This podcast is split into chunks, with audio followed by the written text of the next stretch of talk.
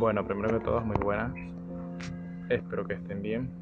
Este podcast tiene como motivo dar a conocer principalmente todo el aprendizaje que fue adquirido en la materia gramática histórica, aparte de comentar algunos detalles que me gustaron de esta asignatura. Para empezar, diré que estuvo muy bien implementado al momento de presentarnos los temas, debido a que lo primero que trabajamos fue que era una lengua natural, lo que veo que es muy importante saber al principio, ya que esta clase se va, eh, esto es lo que se basa la clase, en cómo el lenguaje fue evolucionando desde sus inicios, del latín a lo que hoy conocemos como español moderno. Por este motivo, considero que es importante saber qué, qué es una lengua y cuáles son sus características para, para que se considere tal y entender la diferencia que tiene una lengua, un lenguaje animal de lo, del lenguaje que utilizamos los seres humanos. Luego de saber todo esto, comenzamos a ver de dónde viene el lenguaje español. Y de ahí vemos que tiene un origen proto-indoeuropeo, el cual dio origen, el cual dio origen a la mayoría de las lenguas que conocemos, como son los de las tribus germánicas, eh, el griego y las que estamos estudiando en esta asignatura, la cual es, es el latín. En este momento ya nos enfocamos en el que es el latín así, en sí como lengua y vemos que fue una de las lenguas las cuales se expandieron por casi toda Europa, llegando a lo que se conoce eh, eh, como la península ibérica. Los romanos llegaron a la península conquistando ese territorio que ya estaba ocupado por diversos pueblos, como eran los vascos, los célticos o los celtiberos. Aquí comenzaron a sembrar su lengua en este territorio.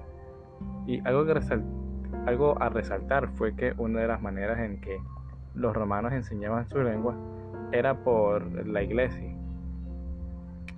Por este tiempo seguía el latín, pero tenía una característica y era que se podía diferenciar del latín culto, el que podemos decir que era el idioma hablado de manera formal del latín vulgar, el que se conoce como el informal o el que hablaba la mayoría de las personas ordinarias. De este modo comenzaba a evolucionar la lengua. Pero el punto donde comenzó a evolucionar el español fue después de la caída del Imperio Romano lo que dio paso a la península a que la península ibérica fuera invadida por eh, primero las tribus germánicas que invadieron todo, todo este territorio y luego de esto vinieron los árabes o musulmanes hasta que todos e-, ellos fueron desterrados o sacaron, sacados de ese lugar por, eh, por decirlo así, así a esos invasores de la península ibérica.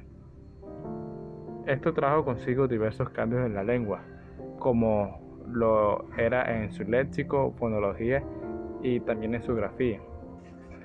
En su léxico, aunque el latín había tomado palabras de otras lenguas como el griego, eh, también tomó palabras de las tribus germánicas y, árabes. Eh, eh, como la palabra alcalde, col, eh, que viene del, del árabe, o las palabras guiar, flecha, mariscal, que viene del germánico.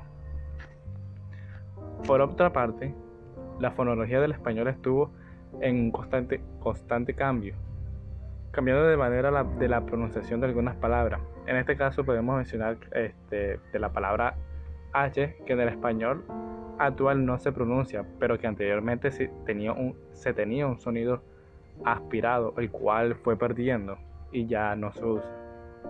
En la grafía se fue incorporando letras al diccionario, además de cambiar la manera en que se pronuncian muchas de las palabras.